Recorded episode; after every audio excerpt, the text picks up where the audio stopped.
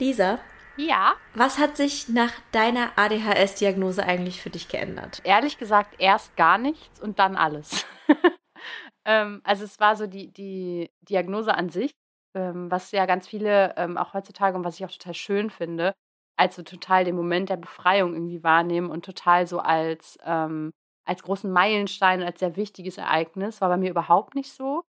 Ähm, und ich hatte danach auch ungefähr noch ein Jahr gebraucht, um, um so ein bisschen überhaupt die Zusammenhänge zu verstehen, um überhaupt mich damit beschäftigen zu können, um überhaupt so die Löffel zu haben, mich in dieses komplizierte Thema ADHS und Gehirn und Symptome und Strategien und bla einzulesen. Das heißt, am Anfang war es irgendwie einfach nur so, ja, hier ein Wisch und da steht dort jetzt irgendwie drauf. Und ich glaube, dass die Diagnose an sich mir gar nicht so viel geholfen hätte, wenn ich nicht irgendwann Leute gefunden hätte, die dieselbe Diagnose haben und die äh, diesel also eigentlich, eigentlich so eins zu eins dieselbe Person sind, teilweise wie ich, oder die dieselben Erfahrungen gemacht haben oder die dieselben äh, Dinge irgendwie durchgemacht haben, dieselben Gedankenmuster haben, dieselben Symptome haben und sich ganz falsch in dieser Welt fühlen und äh, damit auch offen umgehen. Ähm, ich glaube, wenn ich das nicht gefunden hätte, dann hätte die Diagnose mir gar nichts gebracht, glaube ich. Also es war so mein, mhm. mein äh, der initiale Funke ist gar nicht so übergesprungen. Wie war das bei dir so ganz am Anfang? Also bei mir, ich hatte ja eine ganz andere Situation als du. Also du bist ja quasi eigentlich von jemand anderem draufgebracht worden, dass du ADHS haben könntest. Und ich bin selber drauf gekommen, dass ich ADHS haben könnte. Und ich glaube, das sind zwei komplett verschiedene Ausgangspunkte. Und bei mir war es ja tatsächlich so, dass ich durch Social Media darauf gekommen bin, durch ein YouTube-Video, auch durch äh, ja alle möglichen Sachen, die ich gelesen habe. Du hast mich auch mal angeschrieben. Ähm, da war ich schon so ein bisschen in dem in, in der dieser wabernden Phase von ich könnte neurodivergent sein, who knows. Ähm, aber ich hatte ja schon einen riesigen Kontext, was das Thema angeht und bin dann selber mit meiner Vermutung zu meiner Therapeutin gegangen. Das heißt, ähm, ich habe eigentlich nicht die Diagnose bekommen und dann ist was passiert, sondern bei mir sind schon ganz viele Sachen vor der Diagnose passiert. Ähm, mhm. Was, also sozusagen mein Verdacht, meine Selbstdiagnose. Ich bin mir aber nicht sicher, nennt man das eigentlich auch Selbstdiagnose, wenn man dann sich noch eine offizielle Diagnose einholt. Ich bin da immer so ein bisschen, ich finde das immer schwierig, das auseinander zu klamüsern. Oder heißt es nur Selbstdiagnose, wenn man sozusagen dabei bleibt? Ich würde sagen, dass man das auf einem Zeitstrahl, also wenn man es auf einem Zeitstrahl beschreiben würde, würde ich, würde ich jetzt sagen, das ist die Zeit der Selbstdiagnose gewesen. Also mhm. Also von dem Punkt, wo du gesagt hast, okay, das kommt für mich auf jeden Fall in Frage oder das kommt mir total logisch vor, zu dem Punkt, wo du dir eine Diagnose geholt mhm. hast, war die Zeit der Selbstdiagnose und dann die Zeit der offiziellen Diagnose, oder? Ja, und bei mir ist halt zwischen Verdacht und Selbstdiagnose und dann nochmal offizieller Diagnose super viel passiert und super viel ähm, Recherche schon passiert, super viel Reels angucken, TikToks angucken, Podcasts anhören und diese ganzen krassen Aha-Momente, die sind alle schon davor passiert.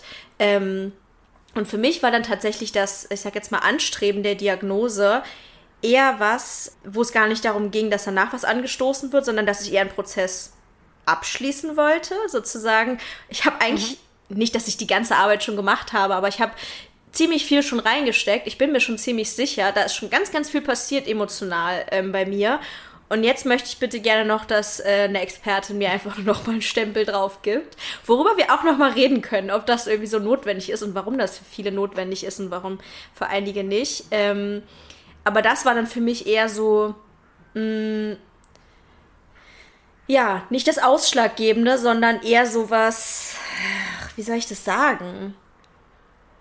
Was, was ich mir zusätzlich noch abholen wollte. So war das irgendwie. Mhm. Aber hast du das Gefühl, dass diese Recherche vorab, ähm, dass das hattest du Angst innerhalb des Diagnoseprozesses, dass das vielleicht schaden könnte? Also dass du vielleicht Sachen. Ich habe immer mir darüber so Gedanken gemacht, wenn ich jetzt die Diagnose bekommen würde, wo ich äh, sehr viel weiß, schon mit sehr vielen Leuten irgendwie darüber geschrieben habe oder so, ob ich bestimmte Dinge ganz anders beantworten würde als ähm, Hund träumt gerade, falls, falls ihr gleich was hört ähm, ob ich bestimmte Sachen anders beantworten würde, weil ich so viel weiß oder weil ich auch schon so krass viel reflektiert habe, was ja an einem mhm. no normalen Punkt der Diagnose vielleicht noch gar ja. nicht so normal wäre. Äh, ja, absolut. Und ich sehe das gleichzeitig als Vorteil und als Nachteil. Ähm, als Nachteil würde ich sehen, weil ich das Gefühl habe, ich hatte zum Beispiel bei diesen mh, mm, Interviews, die dann geführt werden, ganz tolle Angst vor mir selber, dass ich die Frage vielleicht nicht ehrlich beantworten könnte. Also ich habe zu meiner Therapeutin zum Beispiel auch gesagt, ich versuche so ehrlich wie möglich zu sein, ich versuche nicht irgendwie in eine Richtung zu drängen oder so, aber ich habe Angst vor mir selbst, dass ich unterbewusst in eine Richtung so strebe. Ähm, also das hat mir selber Angst gemacht, dass ich die Diagnostik beeinflussen könnte, weil ich es so unbedingt möchte. Wobei man sich natürlich die Frage stellt, ja, okay, warum möchtest du denn unbedingt die Diagnose haben? Spricht ja dann vielleicht auch wieder dafür, dass ADHS wirklich doll zu dir spricht. Ähm, aber das, das habe ich wirklich, das habe ich als sehr schwierig empfunden, dass ich dachte, dass ich vielleicht super biased sein könnte und vielleicht nicht objektiv an die ganze Sache rangehe. Auf der anderen Seite waren, sind natürlich auch viele Dinge, ähm, Fragen und so weiter, so, dass man vielleicht das Gefühl hat, wenn man sich damit noch nicht beschäftigt, dass man vielleicht sagt, nö, damit habe ich kein Problem oder nö, ist bei mir nicht so und dann zum Beispiel nicht weiß, ja, okay, ich maske das oder ähm, ich weiß es nicht, mir wurde vielleicht vermittelt, dass ich als Kind so und so war, aber stimmt das denn tatsächlich? Also, dass man Dinge vielleicht auch nicht hinterfragt oder automatisch äh, negativ beantwortet, obwohl, wenn man sich vielleicht mal damit beschäftigen würde, man merken würde, hm, doch, eigentlich liegt das schon bei mir vor. Aber meine Wut habe ich unterdrückt und das habe ich gemaßt. Und ähm, dass ich nichts vergesse, liegt daran, dass ich mir Strategien gesucht habe und so weiter. Also, ja, es ist so ein Abwägen zwischen diesen beiden Dingen, ähm, was es auf jeden Fall zu einer besonderen Situation macht, wenn man vorher schon sehr, sehr viel dazu äh, konsumiert hat. Mhm.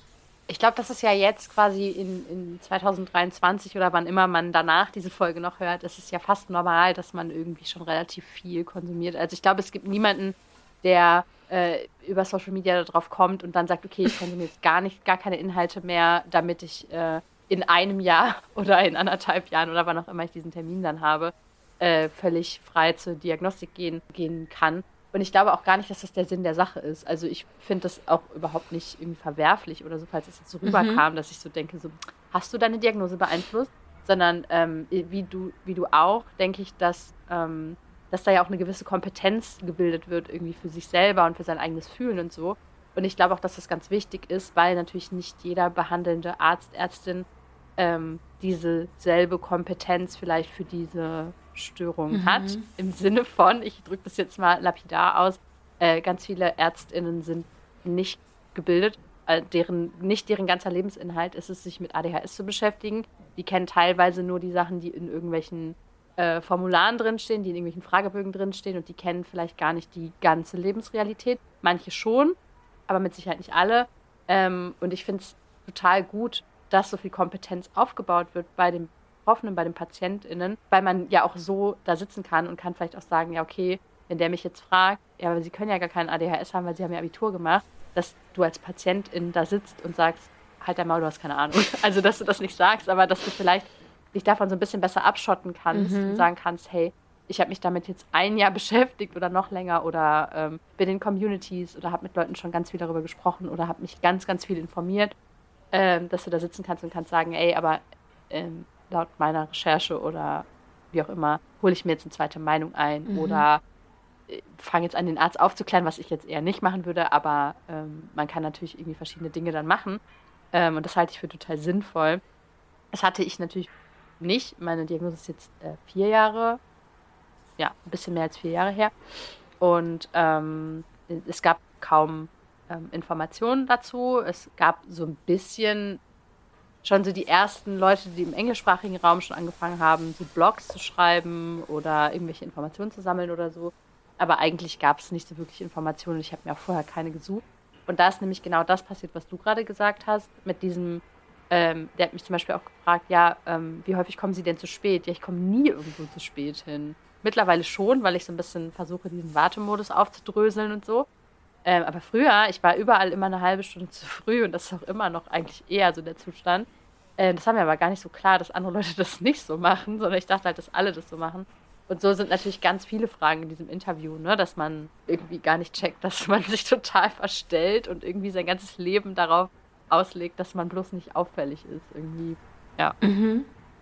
Was mich interessieren würde, also eigentlich zwei Sachen, die mich interessieren würde. Einerseits, es ist ja, wie wir beide wissen, tatsächlich so, dass äh, weiblich sozialisierte Personen eher sehr spät oder gar nicht diagnostiziert werden und dass viele vielleicht eher wie ich selber darauf kommen und dann zu einer Diagnostik gehen.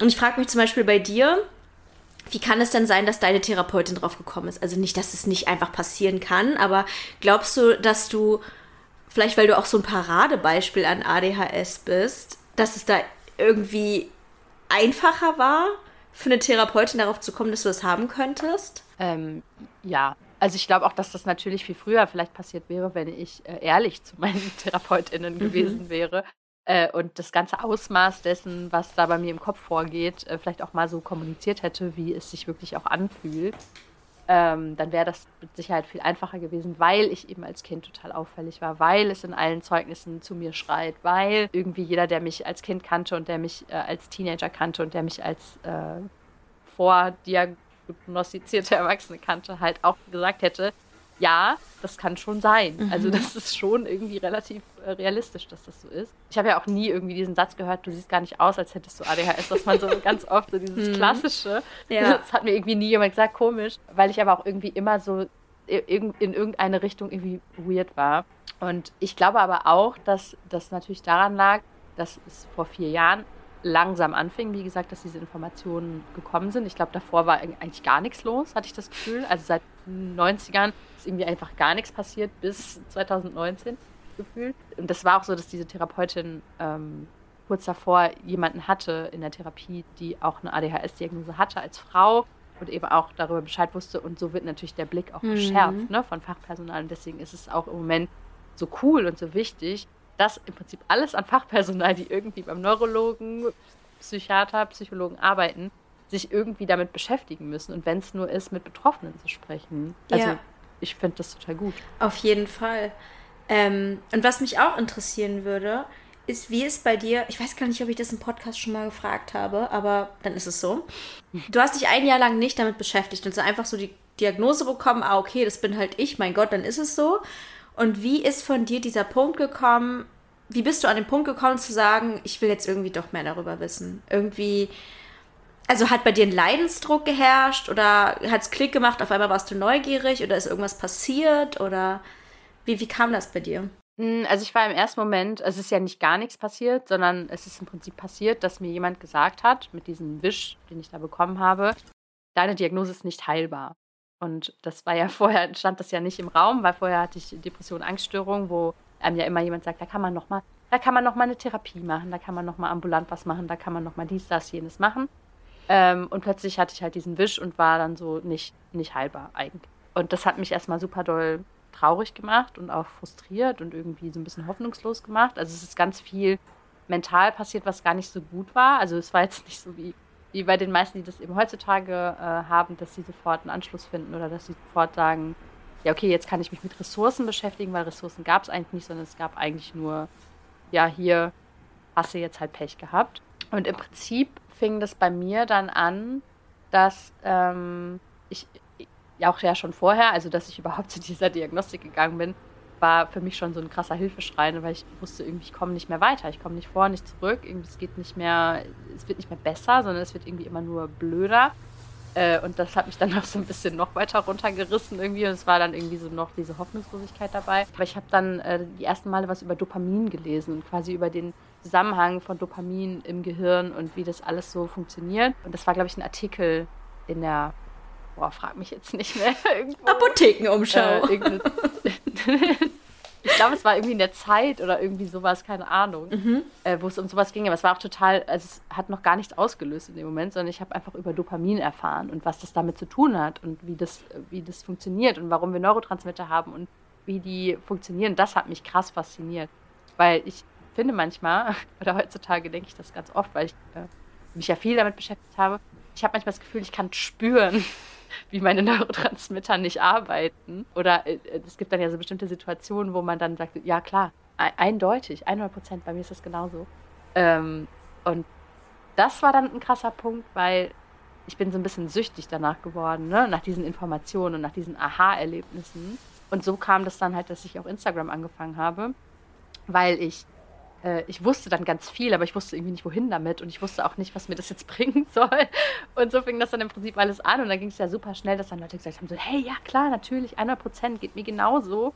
Und danach bin ich extrem süchtig geworden. Ich wollte alles rausfinden. Ich wollte jede einzelne Situation meines Lebens analysieren auf ADHSigkeit irgendwie und wollte, wollte jeden, ich wollte jede Person, die ich kannte, die ADHS hat, habe ich gefragt, hey, du, ist es bei dir auch so? Ist es bei dir auch so? Hast du das auch schon mal erlebt? Kennst du das? Kennst du das? Kennst du das? Jede einzelne, also jeden Furz, den ich gelassen habe, musste ich erstmal besprechen, ob das jetzt irgendwie normal ist oder nicht. Was aber total, was aber total befreiend war und was irgendwie total mhm. geil war. Und das war dann irgendwie so der Punkt, der alles so krass losgetreten hat. Also die ersten Momente, wo man das Gefühl hat, so, ey, das ist, ja, das ist ja voll krass, wie das alles im Gehirn zusammenspielt und so, weil für mich war ADHS im Prinzip keine neurobiologische Andersartigkeit oder so, sondern es war einfach irgendwie so ein, ja, ist halt wie Depression, nur halt nicht heilbar und irgendwie kann man sich halt schlecht konzentrieren, weißt du? Also es war mhm. ja gar nicht mhm. dieses, ich habe diese ganzen Zusammenhänge ja gar nicht kapiert und als ich angefangen habe, sie zu kapieren und ich glaube, so laut den Nachrichten, die ich immer so bekomme, äh, es geht es ganz vielen so, dass sie das anfangen, die ersten Sachen zu lesen und sich denken, wow,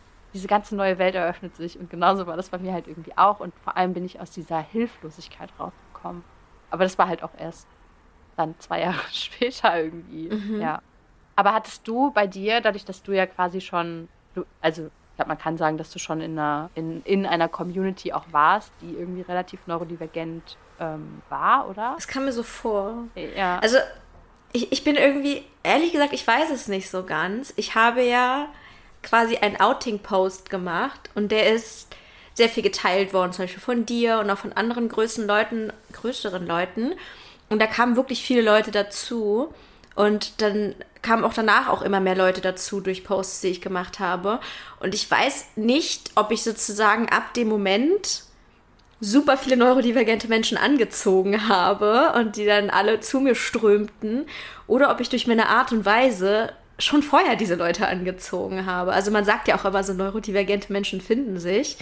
Ähm, und dann ist natürlich Social Media eh noch so ein Ding. Also ich meine, du bist mir ja zum Beispiel auch gefolgt, ne? Ganz relativ lange schon. Da habe ich ja gar nichts zu dem Thema gemacht, ne? Da könnte man sich ja auch fragen, so ja Mensch, irgendwie war dann ja anscheinend so eine Art von Anziehung da, oder?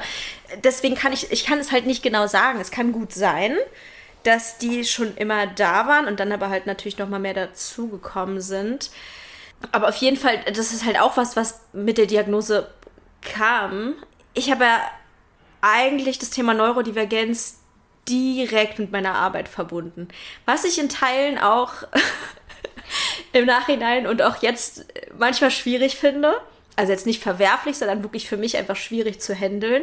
Diesen gesamten äh, Diagnose- und Selbstfindungsprozess. Und jetzt geht es ja auch noch weiter mit einer neuen Diagnostik im Oktober das ist schon teilweise sehr schwierig, das alles mit der Arbeit zu verbinden und das alles immer in der Öffentlichkeit auszuhandeln. Aber auf jeden Fall habe ich das halt gemacht. Und deswegen, also ich, es hat mir auch sehr gut getan, weil ich dieses, ähm, wir haben auch mal über das Thema Geheimnisse gesprochen, ne? Und dass, äh, und dass, dass wir ähm, keine Geheimnisse haben wollen. Und ich hatte ganz lange Zeit in meinem Leben das Gefühl, auch wenn ich nicht wusste, dass ich neurodivergent bin, dass ich tausend Geheimnisse mit mir rumschleppe, für die ich mich schäme, dass ich in Wahrheit dies und jenes nicht gut finde oder dass ich irgendwas nicht kann oder was weiß ich, was ich alles gemaskt habe. Da hat sich so ein Damm geöffnet, wo ich das Gefühl hatte, ich will jetzt alles sagen und teilen, was mir immer peinlich war und was ich war. Und da bin ich auch ein bisschen süchtig geworden wie du, nach diesem, dass Leute mir schreiben, was, das hast du, das habe ich auch. Und ich denke so, oh mein Gott, ich dachte immer, ich wäre die Einzige auf der Welt. Und wir haben uns alle gegenseitig gesagt, oh, ich dachte, ich wäre die Einzige. Ich dachte, ich wäre die, wär die Einzige, die das und das macht. Und das war so fast so ein bisschen, ja, also das war unfassbar schönes Gefühl. Weswegen, also ich habe das halt für mich auf eine therapeutische Art und Weise auch gemacht. Ich habe das halt sehr therapeutisch empfunden, ähm, so viel zu teilen und dieses äh, und diesen Austausch mit anderen zu haben, was du halt auch gesagt hast, dieses Menschen zu finden, die sind wie man selbst und so die die weirdesten Sachen und die quirkigsten Sachen oder peinlichsten Sachen, egal was man sagt, es kommt immer jemand sagt, jupp, bei mir genauso und man denkt so, oh, geil. Ja. genau, ich weiß gar nicht, ob du eine Frage gestellt hast und ich die jetzt beantwortet habe. Genau, was ich, was ich eigentlich äh, fragen wollte oder was, was, wo ich hin wollte mit der Frage, ich brauche ja mal ewig, um eine Frage zu stellen. Jetzt auch wieder. Also dadurch, du warst ja schon quasi in einer, Also ich hatte bei dir den Eindruck, du bist schon in einer Community gewesen oder beziehungsweise hattest schon irgendwie Anschluss oder konntest relativ schnell, relativ gut dich reflektieren. Hattest du trotzdem mhm. das Gefühl, dass die Diagnose quasi negative Gefühle in dir ausgelöst hat? Also traurig sein, wütend sein? Also die, die Diagnose an sich hat bei mir, glaube ich, nur positive Gefühle ausgelöst, weil ähm, diese Erklärung da war, die ich halt so unglaublich doll geschätzt habe. Mm, die Tatsache, dass die Diagnose erst so spät kam und was es alles für mich bedeutet hat, dass ich die Diagnose mein Leben lang nicht hatte, die hat mich eine Zeit lang richtig, richtig traurig gemacht. Dass ich dachte so, boah, ich hatte anscheinend ADHS, ich war anscheinend neurodivergent. Und irgendwie ist es ganz schön fies, was mir manchmal passiert ist und ganz schön schlimm und ich habe oft irgendwie unnötig gelitten oder kein Wunder, dass ich in diesem Job so unglücklich war und so weiter. Das fand ich richtig schlimm, dass es so lange gedauert hat irgendwie.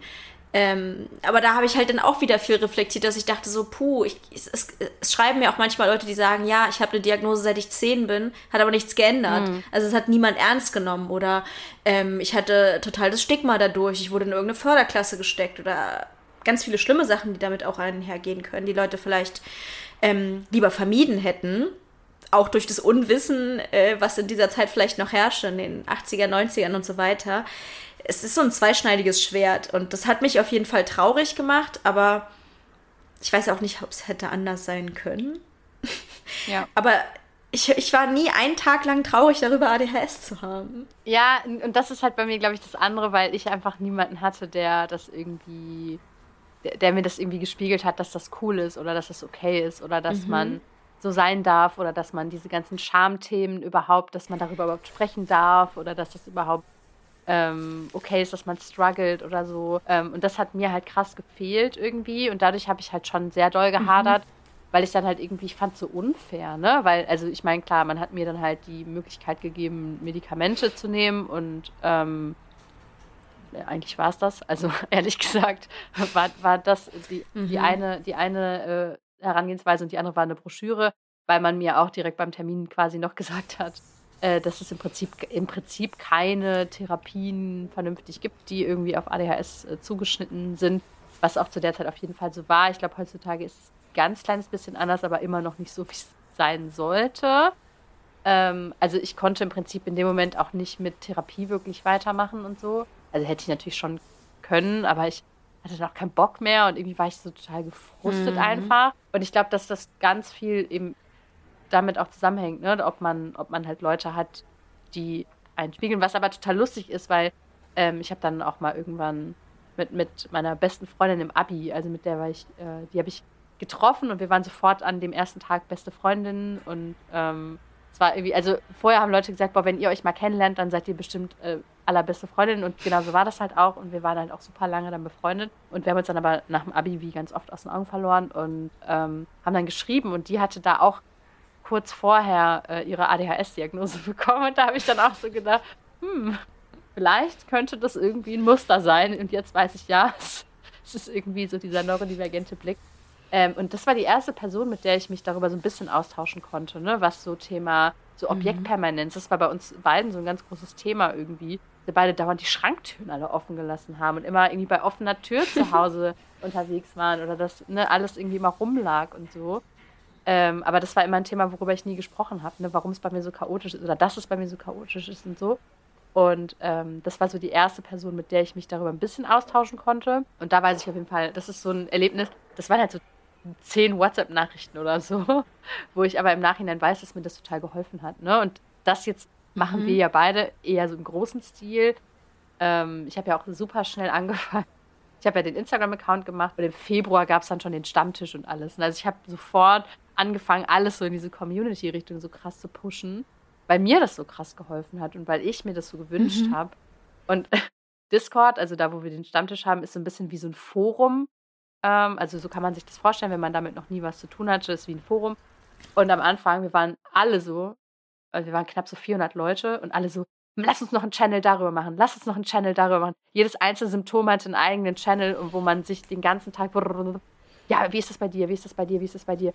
Ich habe 24 Stunden am Tag nur an ADHS gedacht und 24 Stunden am Tag mich nur damit beschäftigt, habe nur Studien gelesen, habe nur Posts erstellt, habe nur, also es gab nichts anderes mehr in meinem Kopf, halt klassisch krasser Hyperfokus irgendwie klar. Ähm, aber dadurch, dass so viele andere da mitgezogen haben, war das schon so ein richtiger Mega-Hype irgendwie. Und das fand ich eine fand ich eine echt schöne Zeit. Und ich frage mich halt, wie das ist, wenn man jetzt so heute seine Diagnose bekommt. Ob da nochmal was anders ist als zu dem Zeitpunkt, als du die Diagnose bekommen hast. Boah, ich habe keine Ahnung. Also ich habe manchmal das Gefühl, dass ich irgendwie in einer in der Hinsicht in einer richtig, richtig privilegierten Position war. Ich hatte schon eine Community. Ich hatte schon ähm, Vorinformationen von anderen Leuten und wie du sagst, Anschluss. Ich habe das Gefühl, ich bin mit offenen Armen empfangen worden. Ich, manchmal kam es mir so vor, als ob Leute nur drauf gewartet haben. Und es war einfach so, äh, ich, ich, stand nicht alleine auf weiter Flur und habe überlegt, oh, okay, was mache ich jetzt mit meiner ADHS-Diagnose, wie es leider bei dir war, sondern es war so, ich hatte direkt eine ganze Welt zur Verfügung und tausende Menschen, die sagen, ah, oh, erzähl uns mehr davon. Ähm, und das war so, ich glaube, deswegen habe ich mich auch nie stigmatisiert gefühlt und bei mir ist nie das Gefühl entstanden, ähm, von, es könnte was Schlimmes sein, es könnte was Schlechtes sein oder so, weil es irgendwie alles so fort so krass positiv konnotiert war, weil dieses Interesse da war, weil andere Leute gesagt haben, ja, ich habe auch ADHS und so. Das war alles so, oh, eine richtig schöne bunte Welt hier und da darfst du jetzt irgendwie drin sein und keine Ahnung, irgendwie, es war einfach richtig, es war irgendwie schön. Mhm. Es war wirklich schön, muss ich sagen. Und ich glaube, dass der Kontext und das soziale Umfeld, und mit soziales Umfeld meine ich jetzt in dem Kontext halt tatsächlich Social Media, riesigen Einfluss darauf hat, wie man das empfindet und wie das, was das für eine Erfahrung ist. Und natürlich auch, wie andere Menschen reagieren. Also wenn, weiß ich nicht, man kriegt eine Diagnose und erzählt es der Familie und alle sagen, du spinnst doch, das gibt's doch gar nicht. Natürlich ist das eine ganz, ganz andere Erfahrung. Ja, aber ich frage mich halt, ob zum Beispiel jetzt, ich habe ähm, so ein bisschen das Gefühl, dass viele Themen nicht, ich will nicht sagen auserzählt sind, aber natürlich sind viele Content Creator und so schon tiefer in der Materie. Also es gibt weniger diesen krassen Anfänger-Content wie am Anfang. Find, also ist meine Wahrnehmung so ein bisschen. Mhm. Und was man auch mehr hat jetzt gerade, sind natürlich so ein bisschen diese Gegenstimmen geworden. Ne? Also diese, ja, hat jetzt jeder irgendwie, muss jetzt jeder irgendwas haben, Special Snowflake und so. Ähm, und das zum Beispiel stelle ich mir im Gegensatz zu meiner Situation deutlich schwieriger vor, damit umzugehen, mhm. weil ich naja, ob ich jetzt die Diagnose habe oder ob ich sie erst zwei Jahre später bekommen hätte, hätte für mich jetzt keinen großen Unterschied gemacht. So richtig. Ähm, aber wenn du die Diagnose heute, am heutigen Tag bekommst, musst du dich ja mit so viel Meinung direkt auseinandersetzen und so viel, hast so viel Kontroversen gefühlt in dieser Bubble oder in diesem Thema, dass ich das, ich hätte das, glaube ich, gar nicht ausgehalten, so mich sofort, so ich, ich freue mich erstmal oder ich bin erstmal erleichtert oder wie auch immer, fühle mich mich gut, weil ich die Diagnose bekommen habe. Mhm. Und gehe dann ins Internet damit und sehe, dass da Leute sagen, hä, keine Ahnung, du weißt ja, was die Leute sagen. Ähm, Finde ich, find mhm. ich ultra schwierig. Wie war das bei dir? Also irgendwie, ich weiß nicht, vielleicht habe ich so einen Sweet Spot erwischt. Ich habe das Gefühl, dass ich genau in dem Moment ähm, meine Diagnose bekommen habe, beziehungsweise damit auch an die Öffentlichkeit gegangen ist, als das Thema ADHS gerade richtig gut hochkam, aber die Gegenstimmen irgendwie noch ja. nicht so richtig da waren. Also das war irgendwie total der gute Moment, habe ich das Gefühl. Ich habe da einen tollen Moment abgepasst. aber so ein bisschen muss ich jetzt dran denken. Ich mache im Oktober noch eine Diagnostik zum Thema Autismus.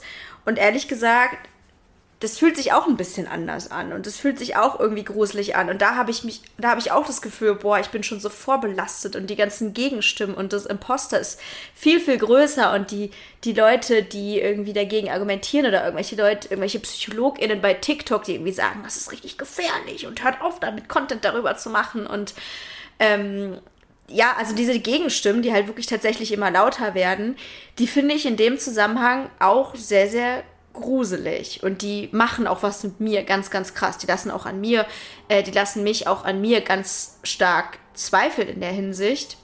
Aber vielleicht ist es nochmal was anderes, weil ich ja eine Diagnose schon habe. Ich weiß es nicht so genau. Mhm. Aber ähm, es ist auf jeden Fall 2023 ist auf jeden Fall nochmal ganz anders als 2022. Das kann man festhalten. Da ist viel passiert in letzter Zeit. Ja, es geht, ich finde, es geht halt so krass schnell, ne? dieses Thema. Also, wenn man mal überlegt, dass ich jetzt ja auch erst im Prinzip seit anderthalb Jahren ähm, Content mhm. zu dem Thema mache, äh, hat sich das alles extrem krass verändert in einer sehr, sehr kurzen mhm. Zeit. Und ich frage mich halt, ob nächstes Jahr zum Beispiel dann, ob das dann auserzählt ist, also ob dann dieses dieses Gehate oder ob da diese riesige, dieses riesige mediale Interesse vielleicht dann auch ähm, auserzählt ist, sodass jeder wieder einfach so ganz in Ruhe seine Diagnose machen kann, seine Diagnostik machen kann und sich dann irgendwie die Community suchen kann, die ja auch zu einem passt. Ich finde, das ist halt auch nochmal so ein ganz wichtiges Thema. Ähm, es gibt ja verschiedene Communities. Ne? Also ich, ich bin ja immer so, ich kann das alles nicht so, ich bin immer so, ja, komm, kommt alle her, alle sind willkommen und die Leute, die scheiße sind, die fliegen halt raus. Äh, es gibt aber auch Communities mhm. speziell nur für Frauen. Ähm, es gibt Communities ne, nur für mehrfach diskriminierte, marginalisierte Menschen. Äh, solche Communities gibt es alle und das finde ich total wertvoll, dass jeder irgendwie so seinen Punkt, also nicht jeder vielleicht, ich weiß es nicht, ich, ich kann nicht einschätzen, ob jeder, aber ich glaube, dass ziemlich viele Leute so den Punkt für sich finden können oder die, die Gruppe finden können oder den Content Creator finden können, der irgendwie total zu einem passt. Ne? Das ist genauso wie bei uns beiden.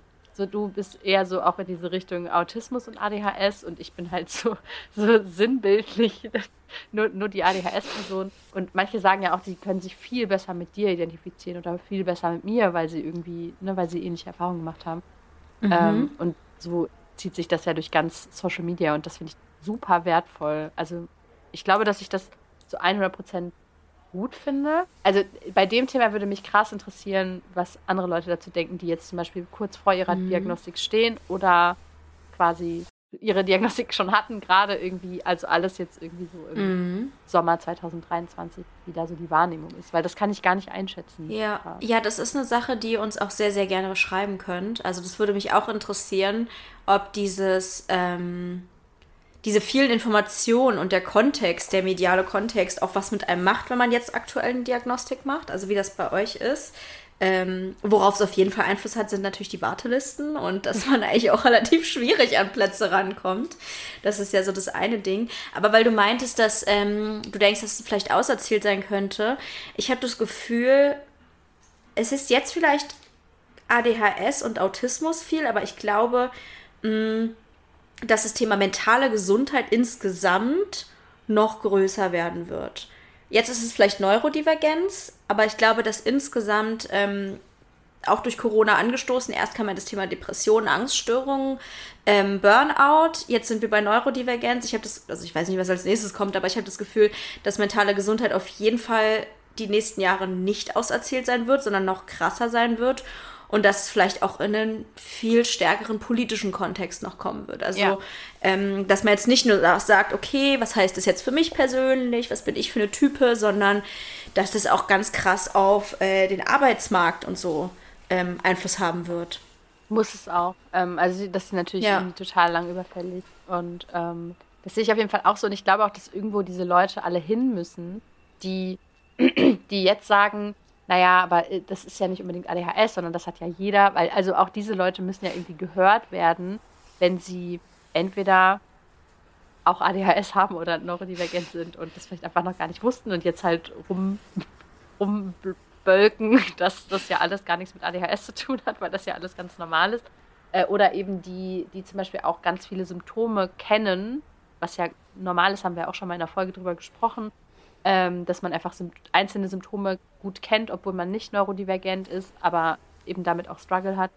Ähm, ich glaube, dass diese Leute auch alle in Zukunft abgeholt werden müssen irgendwo an dem Punkt, wo sie stehen. Entweder indem sie sich äh, therapeutische Hilfe suchen, indem sie sich eine Diagnostik suchen, indem sie sich vielleicht mehr, mehr mit diesen Themen halt beschäftigen können, ohne vielleicht dieses große Fass direkt aufzumachen. Ne? Dieses große Fass, ah, du bist neurodivergent, du hast ADHS, du bist Autist, dass man so ein bisschen das so Häppchen häppchenweise den präsentieren kann. Aber ich, ich weiß auch manchmal irgendwie gar nicht. Mir kommt es natürlich so vor, als ob die ganze Welt über Neurodivergenz reden würde, ne? Aber ich weiß manchmal gar nicht. Das ist so, wie manchmal denke, ist eigentlich überhaupt irgendjemand neurotypisch? Keine Ahnung. Ich fühle mich manchmal so sehr in meiner eigenen Blase drin. Und dass ich auch immer denke, so, ah, die Person hat bestimmt auch ADHS und die Person ist bestimmt auch so und so. Dass ich irgendwie schon gar nicht mehr so den Blick darüber habe, dafür habe, wie sieht denn die eigentliche Welt aus? Wie ist das denn außerhalb von Social Media? Aber auf der anderen Seite frage ich mich dann, okay, ist das eine valide Frage? Weil Social Media ist ja nicht so ein winziger Punkt in unserem Leben, sondern hat ja einen riesigen Teil unseres Lebens eingenommen. Also was ist jetzt so die hm. echte. Welt, so die analoge Welt, Social Media, so was, was, was symbolisiert denn überhaupt den Zeitgeist? Das ist total schwer für mich irgendwie zu sagen. Es ist halt auch so schwierig, weil ähm, nicht jeder, der ADHS hat, macht ja auch Content auf Social Media, sondern die ja. aller, aller, aller, aller, allermeisten konsumieren ja den Content eher. Ähm, deswegen äh, hat man, also ich finde, man hat schon ein riesiges Spektrum, was man abgebildet hat, ähm, wenn man sich da auf die Suche begibt nach äh, Content Creatern, aber halt längst nicht alles, auf gar keinen Fall. Mhm. Ähm, und ich, ich hatte auch einen Punkt, wo ich irgendwann an äh, die an der Frage hängen geblieben bin, was ist überhaupt neurotypisch und wer ist überhaupt neurotypisch und wie ist man dann und wie fühlt man sich dann. Ich wollte unbedingt mal äh, für einen Post ein Interview mit einer neurotypischen Person machen, wo ich im Nachhinein denke, wie, wie gaga eigentlich schon wieder, weil ähm, das Lustige ist, ich hatte da in dem Zusammenhang ganz viele Leute gesucht, um eben Interviews mit denen zu machen. Das ist auch schon ein Jahr her oder so. Und die, die einzige Sache, wo sich niemand gemeldet hat, war, ich suche eine neurotypische Person. Ich habe halt auch geschrieben, wenn ihr jemanden kennt, der besonders neurotypisch ist oder sonst irgendwas. Ähm, und im Nachhinein denke ich so, das ist natürlich die total falsche Herangehensweise, weil genauso wie im neurodivergenten Spektrum, auch im neurotypischen Spektrum, äh, alle Leute so krass unterschiedlich sind mhm. und alle auch ihre eigenen Struggle haben und deswegen ja nicht es ist ja nicht der Herbert, der irgendwie bei der AOK im Büro sitzt, der jetzt mir dieses Interview hätte machen können und der dann sagt, nö, also ich mache immer alles sofort und äh, nee, also traurig bin ich eigentlich auch nie.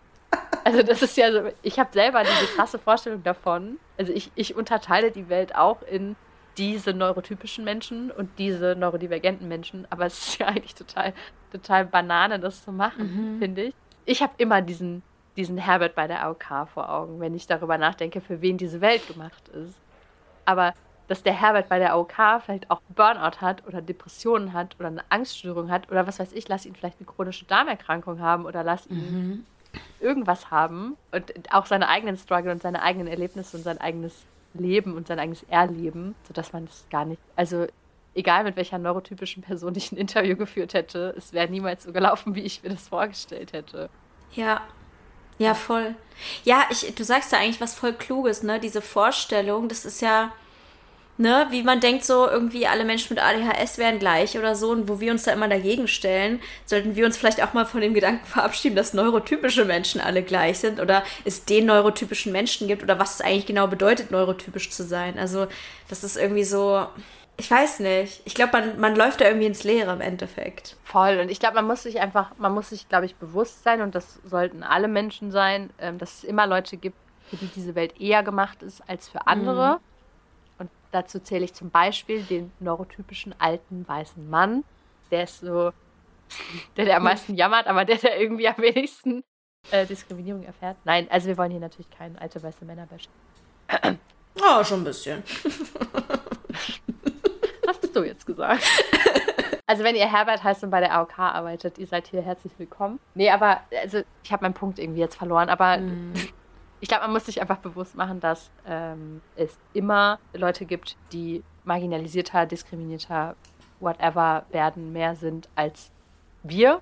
Also ja. wir sind ja auch extrem privilegiert in dem, wie wir mit unserer Diagnose umgehen können und ähm, was wir für Möglichkeiten dadurch haben, mhm. ähm, als andere Leute, weil uns ja. Leute zuhören und Leute uns sagen, dass sie mhm. dasselbe erlebt haben und ja. Zugang zu Leuten haben, ne? Das ja auch nochmal ganz was anderes ist und sehr, sehr, sehr wichtig ist und ähm, wofür ich auch tatsächlich jeden Tag mega dankbar bin. Ja, das Thema Selbstständigkeit. Also das ist bei mir so eins der ausschlaggebendsten Dinge immer gewesen irgendwie. Arbeit. Für mich ist es irgendwie so dieses, bei mir hat ja die Selbstständigkeit auch erst angefangen durch das Thema ADHS, weswegen ich da vielleicht nochmal einen krass anderen Blick drauf habe ähm, mhm. als du. Aber äh, für mich krass dieses Thema so Community, ne? also ganz krass in diese Community-Richtung mhm. zu gehen und eben unser Beruf ist es im Prinzip, neurodivergent zu sein, also über Symptome zu reflektieren. Ich glaube, ich habe das schon mal im Podcast gesagt. Äh, wir sind eigentlich ständig in, in, im Reflexionsmodus, um halt auch zu gucken, was könnte die Leute interessieren, was ist irgendwie gerade interessant, was ist irgendwie, was ist gerade Thema bei mir, was könnte bei anderen Leuten auch Thema sein und so. Ähm, mhm. wenn du halt irgendwo im Büro arbeitest oder irgendwo, was weiß ich, wie du als Barista arbeitest oder so, dann kannst du ja, bist ja nicht den ganzen Tag irgendwie damit beschäftigt, wie es in deinem Hirn aussieht, sondern bist damit beschäftigt, wie du deine Miete zahlen kannst, wie du, äh, was weiß ich, deine nicht vorhandenen Kinder äh, durch, durch die Welt bringen kannst oder wie du einfach weniger struggles an deinem Tag. ja. da ist ja gar nicht so die, die Möglichkeit. Ja. ja, auch was das Thema Masking angeht zum Beispiel. Kann man sich ja dann nicht unbedingt aussuchen, ob man masken will oder nicht. Zu dieser Folge würde mich, würden mich noch mehr als sonst äh, eure Nachrichten interessieren. Ähm, einfach weil wir alle an sehr, sehr unterschiedlichen Stellen unseres Prozesses irgendwie stehen und äh, ich das total spannend finde, Habt ihr, wenn ihr noch keinen Diagnosetermin jetzt hattet, habt ihr Angst davor? Habt ihr irgendwie Angst, was danach passiert? Was glaubt ihr, was danach passiert? Was wünscht ihr euch? Was erhofft ihr euch davon? Ja. Ja, schreibt uns das gerne. Genau. Schreibt uns eure ganze äh, Diagnose, Lebensgeschichte, jede Geschichte, die euch einfällt, äh, gerne auch per E-Mail. Da macht es manchmal äh, mehr Spaß, lange Texte zu schreiben, weil Instagram äh, schneidet gerne ab. Äh, das könnt ihr machen unter podcast.neurodiverdings.de. Ähm, und ihr könnt uns aber natürlich auch auf Instagram schreiben. Einmal über unseren Podcast-Kanal, das ist neurodiverdings.podcast. Alles so ein bisschen vertauscht. Äh, oder auch über unsere beiden Einzel-, Privat-, wie auch immer man es nennen will, Kanäle. Äh, das ist einmal Charlotte unter Charlottchen mit Doppel-A und einmal ich, Lisa, unter Sie an Normal Brain. Ja. Und dann freuen wir uns auch ganz besonders, wenn ihr diesen Podcast teilt, ob es jetzt digital ist oder in eurem Umfeld, empfehlt ihn allen Leuten, die ihr kennt. Markiert uns in eure Stories, wenn ihr den Podcast gerade hört, dann, dann teilt das mit der Welt. Äh, da freuen wir uns immer sehr drüber. Und gebt uns gerne ähm, Sterne bei Spotify und Apple. Da kann man auch noch einen kleinen Text zu schreiben. Da freuen wir uns auch immer sehr und wir lesen das auch sehr gerne. Und wenn ihr die Möglichkeit habt, diesen Podcast finanziell zu unterstützen, wäre das auch ganz, ganz toll. Ähm, dann ähm, stecken wir hier nicht nur Geld rein, sondern kriegen auch ein bisschen was raus. Dann könnt ihr uns zum Beispiel einen Kaffee spendieren ähm, via PayPal oder ein Steady-Abo abschließen. Ähm, Steady ist nochmal besonders toll. Wenn ihr dazu irgendwelche Fragen habt, dann fragt auch gerne, falls das ähm, ja nicht ganz klar ist, wie es funktioniert. Ähm, ist aber ein monatliches Abo, drei oder fünf Euro oder auch ein Jahresabo, was natürlich noch viel cooler wäre. Ähm, und beides haben wir auch in den Show Notes verlinkt. Das findet ihr da ganz leicht. Genau. Genau.